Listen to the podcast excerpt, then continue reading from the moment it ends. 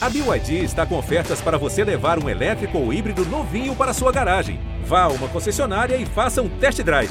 BYD, construa seus sonhos.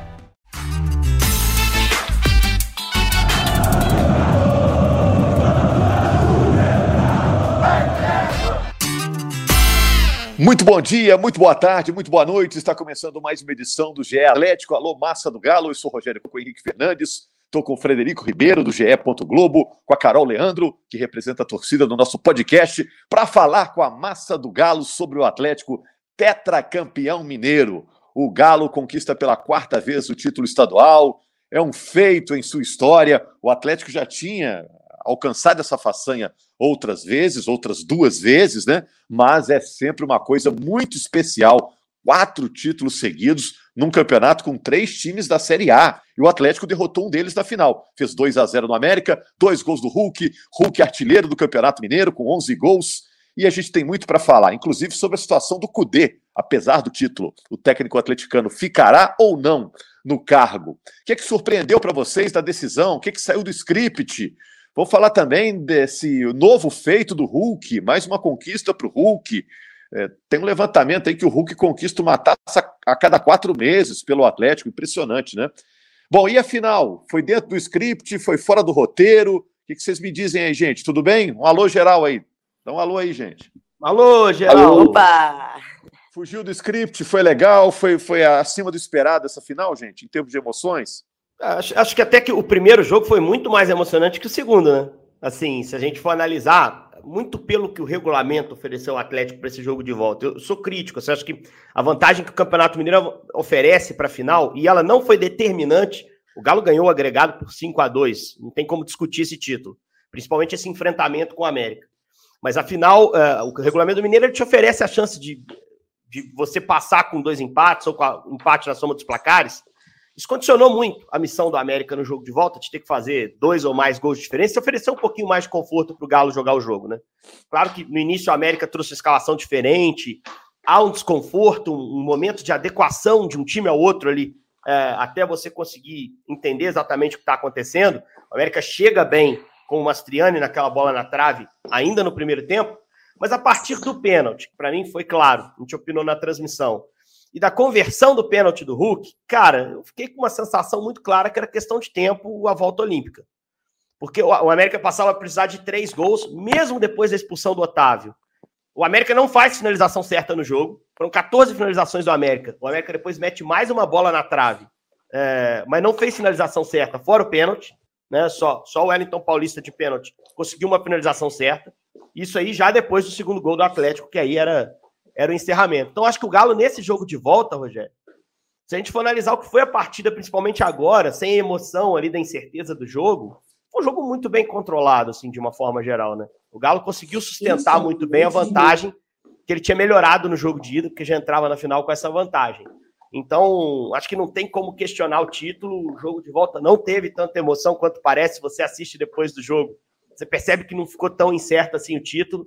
E resta parabenizar o Galo, né? Conseguiu, num, numa mudança de projeto, mudança de treinador, mudança importante de elenco em relação ao elenco dos dois últimos anos, conseguiu o que queria e o que precisava nesse início, né? Que era ganhar o estadual para ter um pouquinho mais de conforto para o ano.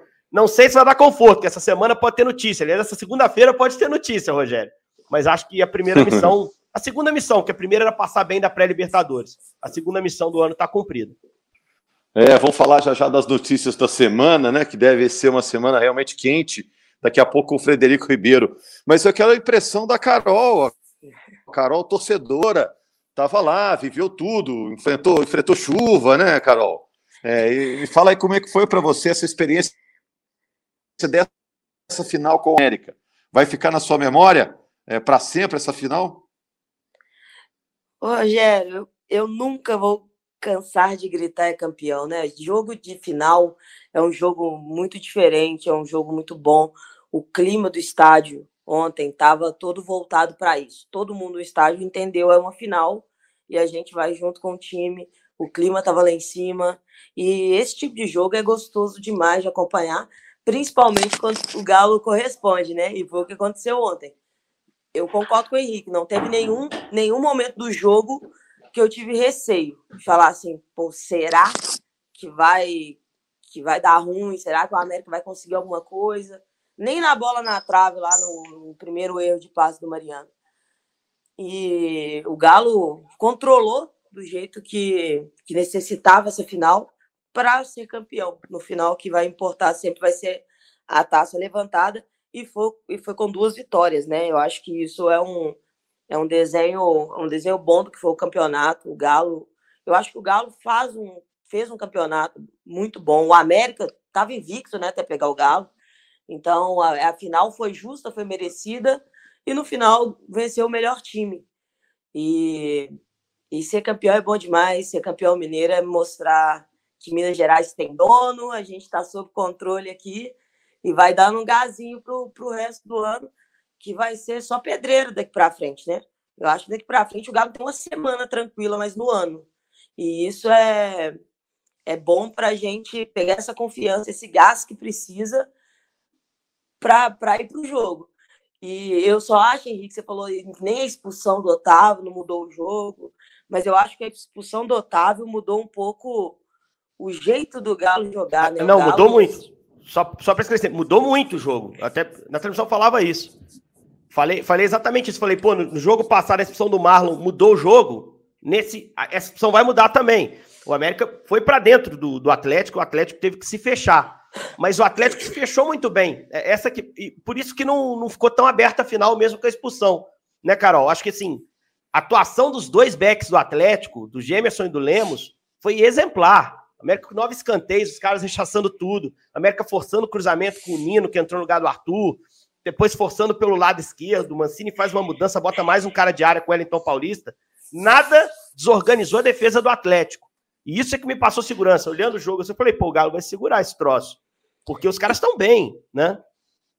E aí o Galo teve algum um desenho desse jogo que a gente não tinha tido até agora no ano, que foi conseguir jogar no contra-ataque. O Galo teve alguns lances de contra-ataque e o gol do Hulk, o segundo, sai desse jeito. Então foi um desenho diferente que o Galo soube também jogar assim. E o Hulk merecia demais fazer aquele segundo gol, ser artilheiro do campeonato. Vai se consagrando cada vez mais como, como ídolo, é, como gigante, que já é, mas vai ficando cada dia mais marcado na história. E bom demais comemorar, levantar a taça é bom demais. Ontem teve de tudo para o atleticano. Antes de entrar, era um, um calor, um sol. Depois, na hora de ir embora, chuva que Deus dava.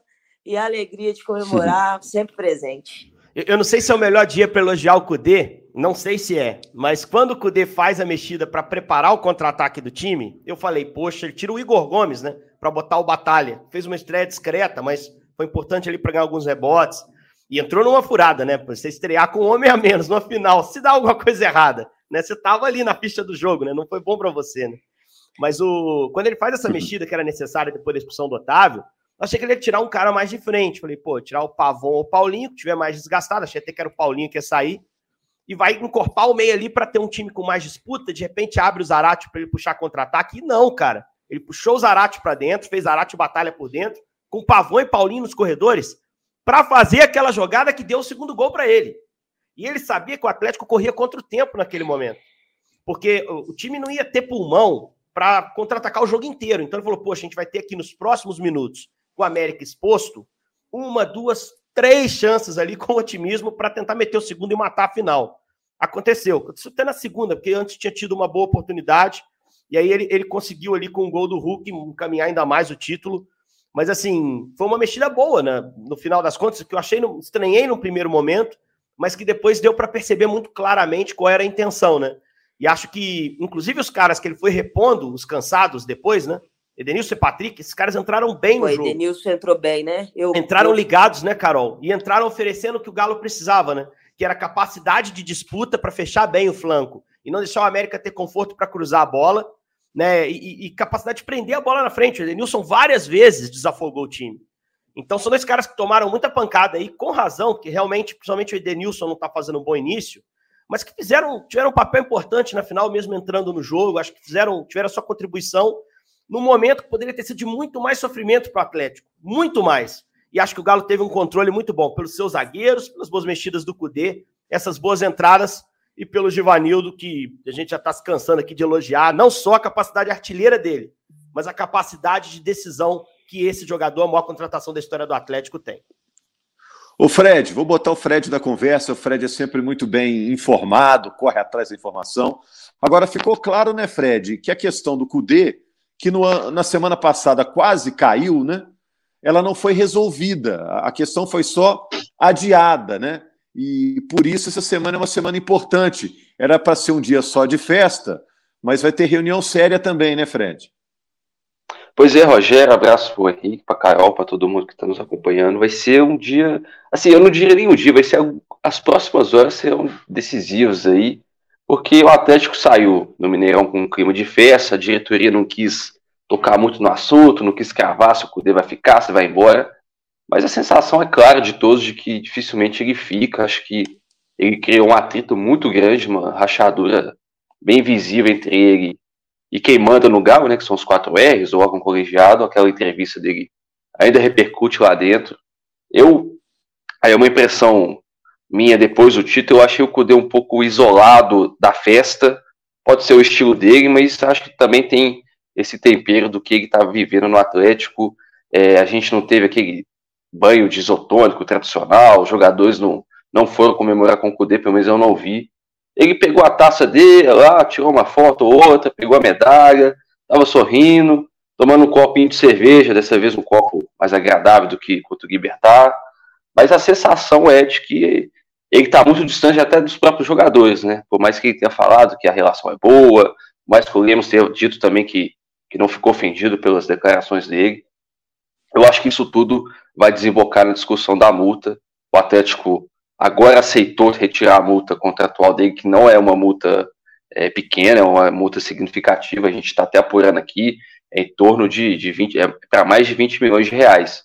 Então o Atlético achou, já que você quer tirar a multa agora, né?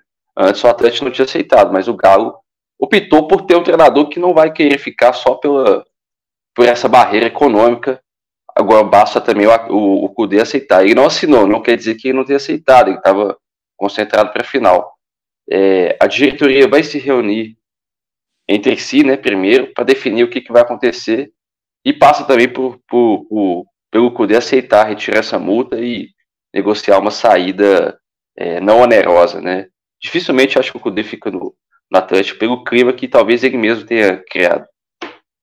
A gente está gravando na segunda-feira pela manhã, no meio da manhã. Então, quando você escutar o podcast, essa solução pode estar resolvida para um lado ou para o outro, para o fica ou para o não fica. O certo é que o Atlético joga já na quarta-feira contra o Brasil de Pelotas, jogo em casa para o Galo pela Copa do Brasil e no sábado pega o Vasco pelo Campeonato Brasileiro. Rogério, Quer acrescentar alguma coisa, Henrique, Carol, em relação ao CUDE? Tudo que a gente falar daqui a pouco pode desmanchar, né? Mas é. É, mas eu acho que vale correr o risco aí, porque de repente não sai a definição hoje, aí nossos ouvintes escutam a situação de momento, assim, o que a gente pensa. Eu duvido que ele vai abrir mão da multa, tá? Só isso, assim, dinheiro não aceita desaforo, não existe isso. Acho que ele falou ali, mas a, palavra dele numa coletiva não tem nada a ver, ele vai, vai alegar que não. Isso, tá... isso, pode, isso pode passar também, Henrique, por uma negociação, né? Ele ah, pode ah, abrir mão de uma parte. Beleza, ah, beleza, mas, mas não vai sair de graça. Isso aí não tem é. a menor chance, esquece. Não existe essa hipótese. Até porque uma multa alta ela foi colocada lá atrás por alguma razão, né? Evidentemente. Então, assim, quando se abre mão de multa assim? Quando você tem outra proposta muito clara, e, e mesmo assim, o clube muitas vezes vai exigir essa multa, né? Porque você está saindo com outra proposta, enfim. Eu duvido que o Cudê vai abrir mão da multa. Pode até chegar notícia, dizerem que abriu. Eu duvido que o Cudê vai abrir mão da multa. Entendeu? Tem que aparecer um negócio assinado pelo Cudê lá e registrado. Abrir mão da multa. Eu duvido. Né? Isso aí é coisa de, de mercado. Senão vira futebol amador de novo. Não é futebol amador de novo. Nós somos todos aqui profissionais e eles também no Atlético tocam de forma profissional, por isso o clube foi campeão tantas vezes nos últimos anos, né? É, e aí, só sobre a questão, de uma forma geral, é, o grande problema para o Cudê é que a multa não é problema nenhum para a direção do Atlético. Direção do Atlético pode pagá-la, negociá-la e trocar o treinador. E como o Fred bem disse, houve uma quebra de confiança muito clara com os gestores. Então, tudo a demissão ela, ela faz sentido por tudo que aconteceu. Né? E se você se distancia da situação, olha, o que foi a, o que o Cudê falou na quinta-feira, eu não tive a chance de falar aqui no podcast sobre isso, na sexta não, não fiz o podcast, o que foi falado na quinta foi algo muito grave, muito importante numa relação de empregado e empregador, né? Cudê chegou a dizer lá que foi prometido algo quando ele chegou e que aquilo não estava acontecendo, enfim. Isso aí passa uma, uma desgasta muito a imagem de quem emprega no Atlético, que são pessoas muito sérias, muito grandes, muito bem-sucedidas, que eu tenho certeza que chegaram onde chegaram na vida muito mais por cumprir palavra do que por descumprir. Né? Então, isso pega no ego, pega na, pessoalmente muita gente. Então, acho que isso pode ter um peso para a saída do Cudê estar tá sendo tão ventilada. E o Cudê tem que entender que, que se acontecer é, é, é aceitável, porque ele cruzou a fronteira realmente. O que ele falou na quinta foi algo muito forte. Eu acho que ele foi motivado pela irritação, pelo protesto da torcida, que eu também acho que foi exagerado na quinta. Estou falando aqui 500 anos que o grupo é difícil mesmo. Da mesma forma que perdeu para o Libertar, que pode ganhar lá isso, no Paraguai. Isso mas é verdade. É um, grupo, é um grupo guerreado, é um grupo que vai ser difícil, estava sem o Hulk. O Cudê tem motivo para achar que não era justo a torcida pressionar como foi, e muito menos um, um, cara qualquer jogar cerveja em cima dele, isso é um absurdo. Né? E aí acho que ele, o que faltou o Cudê foi sentar, respirar, contar até 10 e pensar que mesmo ele tendo irritações, que sendo tudo verdade que o Cudê falou, estou aqui dando credibilidade à palavra dele, irritações justas do treinador, não dá para externar isso, né, Rogério? Então, essa é, crise não, toda... Eu sou testemunha aqui que o Henrique disse que o grupo era complicado mesmo, que o complicado. Galo podia ter dificuldade. Grupo para brasileiro na Libertadores só é fácil no período entre o sorteio e a estreia, né? Depois começa é... a complicar, né? Até porque você tem dois brasileiros, né? então você já tem uma competição direta ali, dois bons times. Então, você analisa o, fator, a situação toda, principalmente se colocando fora, a gente também estava muito imerso na final. É, o Carol. Não, só só para fechar, Rogério, é, a gente, se a gente analisa a situação toda, agora se colocando fora do que foi na quinta, é muito difícil você reatar uma, uma relação como essa. Né? Então, é, é muito compreensível essa decisão da diretoria em fazer a troca. Não sei se vai ser o melhor o time, porque quem chega agora começa do zero às portas do brasileiro com a Libertadores em andamento mas eu acho que o Cudê aprende uma lição com tudo que está acontecendo, né? É, e, e, o que aconteceu na sexta, da diretoria ter que fazer interferência, foi muito porque tinha uma final no domingo. Porque se não tivesse a final no domingo, talvez aqui a gente já estivesse falando sobre uma troca de treinador do Galo. É, e chance do Cudê, caso saia do Atlético, até fechar o mercado brasileiro dele, né? Porque com o Internacional foi praticamente a mesma coisa. Embora é, no Brasil as coisas mudem, né? Vai pode ter alguém que queira é, enfrentar essa barra aí. A coisa ficou meio pesada, né? E o Cudê criou mais problema do que solução nessa uh, semana que antecedeu uh, o jogo decisivo. O personagem acabou sendo o Hulk, né, Carol? O Hulk acabou surgindo como grande personagem do domingo. Já não é nenhum absurdo é, falar que o Hulk é o maior jogador da história do Atlético? Até outro dia era um absurdo falar isso, né? Porque o Galo teve Reinaldo, o Galo teve Ronaldinho, teve vários outros jogadores de seleção, né? Hoje em dia já não é absurdo escutar isso, Carol? É uma pergunta, viu? Não estou afirmando que ele seja, mas já não é mais um absurdo cogitar isso? Ah, absurdo não é não, Rogério. É, o Hulk alcançou um nível no Galo que eu não sonhava mais em, em contratar um jogador, ele encaixar tanto como uma luva, tanto na, na questão do time, né? Tecnicamente, ele, a gente é dependente do Hulk dentro de campo. E fora de campo, a conexão que ele tem com o Galo, com a torcida, o tamanho que ele criou no Galo não é à toa. Não foi só pelos títulos. Além dele, tem outros jogadores aqui que também foram campeões nesses anos todos que ele foi. Só que decisivo igual ele, com a conexão que ele tem com a torcida e com a sensação de que é para sempre essa conexão, é, ele já se coloca assim, já para muitos torcedores do Galo, ele já está nesse patamar, viu, Rogério? Mas assim, eu tenho uma relação com o Reinaldo que, que vai ser difícil de alguém tirar ele do, do topo do lugar onde, onde ele está. Mas eu não acho, eu não acho nenhum absurdo quem já considera o Hulk o maior da história. E e ele fez por merecer isso, né? Ele plantou toda essa. Ele plantou com muito, muito esforço, muito futebol. E vi tá colhendo essa idolatria que quem conhece a torcida do Galo de perto sabe que quando a torcida do Galo ama alguém, ela faz, faz questão de, de que essa pessoa saiba muito disso. E o Hulk sabe muito disso. Ele é o maior ídolo dessa geração, assim, ó, que eu vi jogar, é, para mim já não tem nem discussão, o maior. E com o Reinaldo eu ainda tenho um apego emocional muito forte, mas também acho que não vai demorar não, Rogério. Se pintar outro título esse ano aí, aí vira unânime. e aí eu pergunto para o Fred, você acha que o Hulk tem condição de manter esse nível, essa média? A média eu não digo, né? Porque no Campeonato Mineiro foram é, 11 gols em 11 jogos, é difícil manter. Mas esse rendimento no Brasileiro e na Copa do Brasil, na Libertadores, os jogos grandões que vem por aí, ô Fred, o que, que você acha? Totais condições, assim, o, o, o, o Hulk sempre inicia bem as temporadas, exceto 2021, que foi uma temporada de chegada, de adaptação, mas ano passado foi a mesma coisa, ele foi artilheiro com 10 gols, e ele chegou no Brasileiro fazendo dois gols no Inter, ele tinha mais gols do que jogos. Depois, normalmente, né, o nível é, das partidas, a dificuldade aumenta e não consegue manter essa média de um gol por jogo. Mas ele está sempre batendo aí é, artilharia do Mineiro e costuma fazer gols importantes a ponto de, de manter essa média de 25 gols por temporada.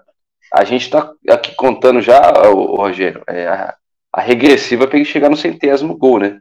Hoje ele já é o segundo maior artilheiro do Atlético no século XXI. Ele só fez menos gols que o Tardelli, ultrapassou o Guilherme. E a tendência é dele ir batendo recorde atrás de recorde, né? É, desde 2000, que o, que o Campeonato Mineiro não tinha artilheiro por dois anos consecutivos, o Hulk conseguiu isso.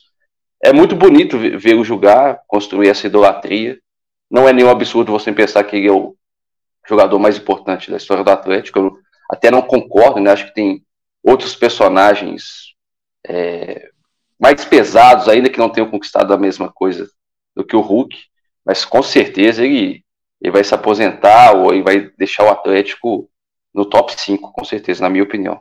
O Henrique, não sei se você quer estender esse assunto, mas eu já emendo uma outra pergunta. O Atlético ganhou pelo quarto ano seguido o Campeonato Mineiro.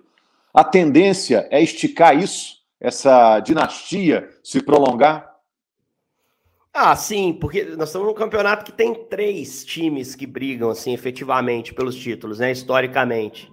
E para você se ausentar muito tempo das finais, você tem que ter uma queda muito vertiginosa, assim, muito grande, né? Eu não vejo isso acontecendo com o Galo, assim, sinceramente. Você pode. Acho difícil, assim, o Galo ficar fora de uma final, pode até acontecer né? O Cruzeiro está tentando se reestruturar, o América é, nunca teve tão forte, né? E mais uma vez fez uma final, uma final legal assim com, com o Atlético. Se tivesse conseguido segurar o 2 a 2 na ida, a gente talvez tivesse um cenário diferente para a volta. Mas assim, não é, e perdeu pênalti, assim. deu duas bolas no travessão, é, né, Henrique? Fez um é, jogo mas, muito honesto, é, né? Mais que honesto, né? Mas assim, quando perdeu o pênalti, estava 2 a 0 o jogo acabando. A primeira bola no travessão é que poderia ter mudado essa final. Aquela que o Mastriani bate da esquerda, assim, e ela toca no travessão. Até a segunda, eu acho que o Atlético tinha uma margenzinha de erro. Poderia tomar mais um gol, por exemplo, e ainda assim ia, ia se sagrar campeão. Mas eu acho que o Campeonato Mineiro, cara, assim, é um campeonato que você tem ali que superar os seus dois rivais diretos. O interior se organiza. O Atlético, por exemplo, é um time é um time que tem chegado bem nos últimos anos, que poderia ter tirado o Atlético, chegou mais perto de tirar o Galo do que o próprio América, né? Mas eu não consigo ver o, o Galo, assim, num curto prazo, ausente de grandes finais, não, né? E é sinal, assim, se você for pegar, são 17 anos de finais consecutivas. São vários trabalhos do Atlético chegando a finais, né? Alguns como favorito, alguns não favorito, das 17 ganhou 10, tem um saldo positivo, mas são vários ciclos do Atlético, o Atlético se renova e continua competitivo, continua brigando em cima. Nenhum desses, nem o 13, 14 lá, que era um bom time, nenhum desses tem o nível que a gente vê hoje. Hoje é um nível, é um time reformulado, é verdade.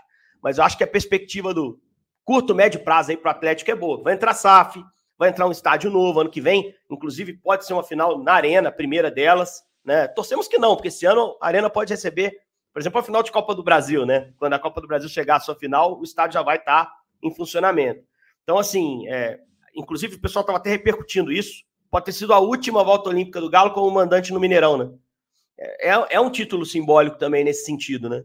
Então, acho que o Galo, no curto, médio prazo, aí vai seguir como hegemônico no campeonato estadual. E eu não tenho receio de dizer, falar em hegemonia, não. 17 finais, 10 títulos, 4 títulos consecutivos.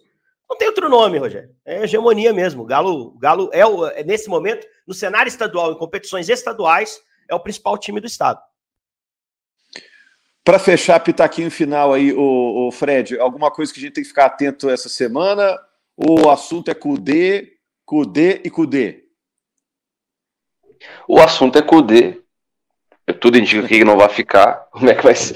Tem que ficar de jogo como é que vai ser essa saída e qual vai ser o próximo comandante do Atlético, lembrando que agora é jogo atrás de jogo, né? O, o mês de abril vai ser talvez o mais agitado do Galo, com nove jogos, tem Copa do Brasil, tem Brasileiro, tem Libertadores.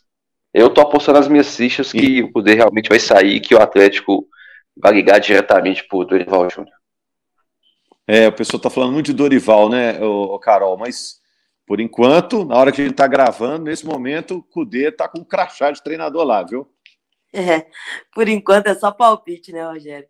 E, Rogério, antes da gente finalizar, uma coisa que ontem me chamou muita atenção nas redes sociais foi as, as brincadeiras, né, as zoações, perfil oficial do Galo, principalmente, sobre algumas declarações do, do América ao longo dessa final. E, e ficou uma coisa que eu acho que deve servir de aprendizado para a gente, para a torcida como um todo.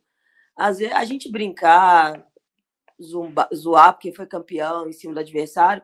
A gente pode fazer isso de maneira muito saudável. O ADM do Galo ontem fez isso, fez várias brincadeiras, sem precisar tudo virar uma grande briga, né? E o Galo e o América, eles acabam que estão reconstruindo uma, uma Carol, rivalidade que já foi muito e o maior. Alencar, o Alencar embaixo endossou, né? A brincadeira, assim, não, não se revoltou. Ele falou: ah, futebol é isso aí, se não tiver, se não for assim, não tem graça, né? Achei isso bem legal, o Alencar, presidente do América, né? É, e é isso mesmo. Futebol tem que ser isso, gente. É, Campeonato Mineiro, ele é repleto de rivalidades locais. Então, o Galo e o América tá reconstruindo uma rivalidade que já foi muito maior lá no início, né? Do, da fundação do, de ambos, para agora tá crescendo de novo e foi falas de ambas as partes, brincadeira daqui, brincadeira de lá, e tudo isso de forma saudável, sem virar nenhuma confusão, sem virar nenhuma briga.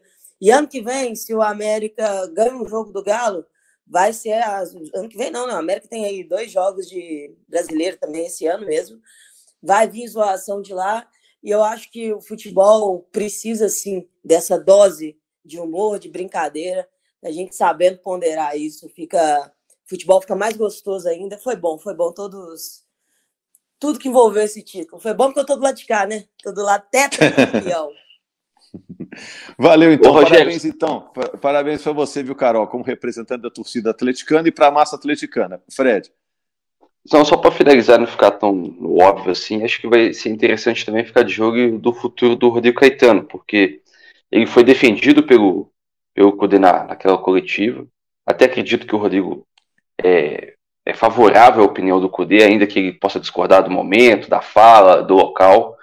E temos ver se o, se o Cudê sair, temos ver se é, o, o Caetano vai querer ficar, como é que ele vai ser utilizado aí para buscar esse novo treinador, até na comunicação de saída, assim. Vai ser interessante de ver como é que vai ser a posição do Caetano nesse tabuleiro do Atlético.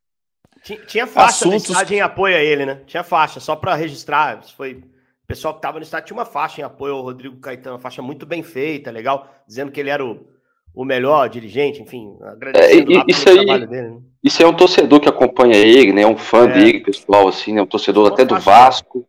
Ele costuma levar essas faixas quando tem jogo de título do Rodrigo. Toda vez que o Atlético foi campeão com o Rodrigo Caetano aí, esse torcedor, acho que ele chama Paulinho, é um torcedor até mais velho, assim, ele leva essa faixa. Não é um, um eu posso dizer, não é um, uma faixa da torcida, né? Um torcedor uhum. específico, uhum. ainda que acho que a torcida vê o Caetano com bons olhos e o trabalho dele. Mais um título para conta também do diretor de futebol do Atlético. Gente, ó, quinta-feira, nova edição do GE Atlético, já falando de Atlético e Brasil de Pelotas, estreia do Galo na Copa do Brasil e projetando o duelo com o Vasco no fim de semana pelo Campeonato Brasileiro. Grande abraço, amigos. Parabéns, torcida do Galo, por mais um título estadual. Estamos de volta aqui na quinta-feira.